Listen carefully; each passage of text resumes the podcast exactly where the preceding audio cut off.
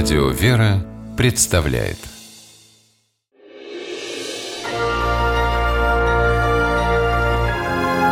Герои моего времени Жарким сухим июнем леса, окружавшие Улан-Удэ, вспыхнули как спичка. Небо над городом заволокло дымом, воздух пропитался гарью. Местные жители всполошились не на шутку. Дело в том, что вокруг Улан-Удэ расположены жилые поселки, и на территории одного из них находится ракетно-артиллерийский склад, в котором хранятся 100 тысяч тонн боеприпасов. Если бы огонь от лесных пожаров добрался до них, и поселки, и Улан-Удэ могли взлететь на воздух. Пожар тушили всем миром. В помощь сотрудникам МЧС создавались добровольные дружины. В одну из них попал тракторист Жаргал Лапсонов. 11 июня он выехал на дежурство – все было спокойно. А потом Жаргал заметил огонь, который стремительно распространялся из тайги по верхушкам деревьев.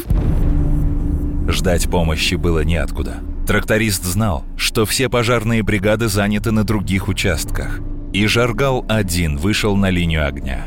По самой его кромке Лапсонов успел вспахать на тракторе две защитные траншеи. Они отсекли пламя от поселков и склада боеприпасов. Бесстрашный тракторист остановил огонь буквально в полутора километрах от арсенала.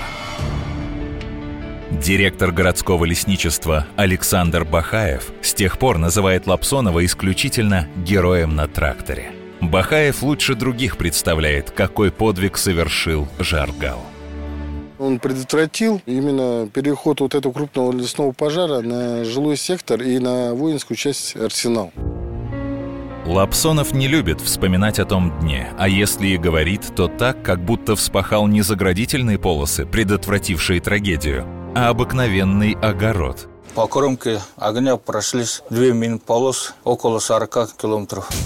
Но герой ни словом не упоминает о том, что работать ему пришлось в экстремальных условиях. Пять часов его пахоты – это пять часов риска либо быть сожженным заживо, либо задохнуться в дыму.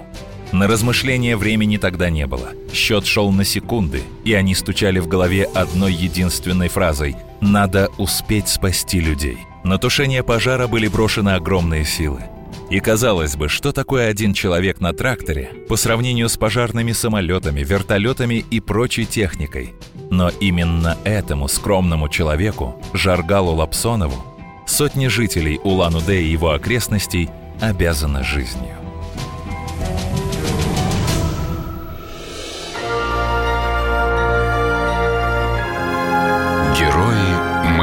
Времени. В программе использованы материалы телекомпании «Телеком» Республика Бурятия.